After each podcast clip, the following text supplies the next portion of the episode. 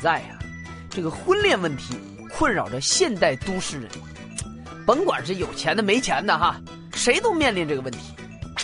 那天我跟我一女同事聊天我说你这都快三十的人了，还单身，那你到底想找啥样的呀？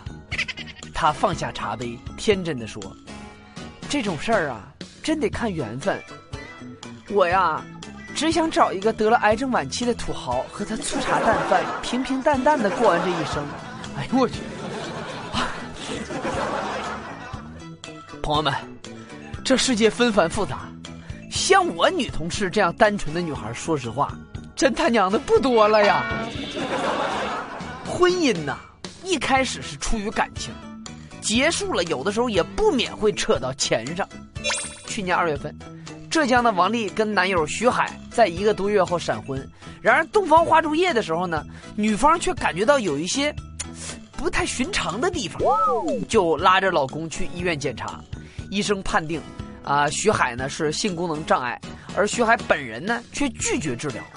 之后，王丽以无法过性生活、夫妻感情破裂为由提出离婚，但是她老公说说离可以，但必须得把十万块钱彩礼钱还回来。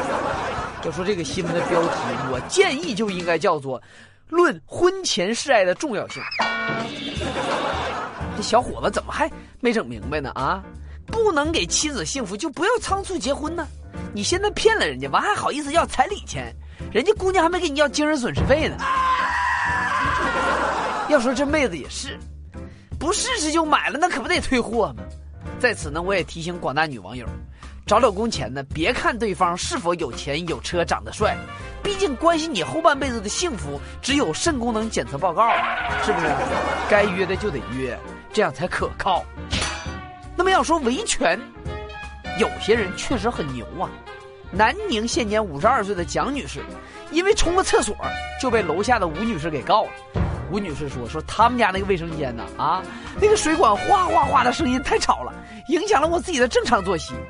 就因为这个事儿啊，蒋女士专门人家换过水龙头，但是楼下觉得没有用，甚至还起诉到了法院，要求蒋女士整改卫生间管道。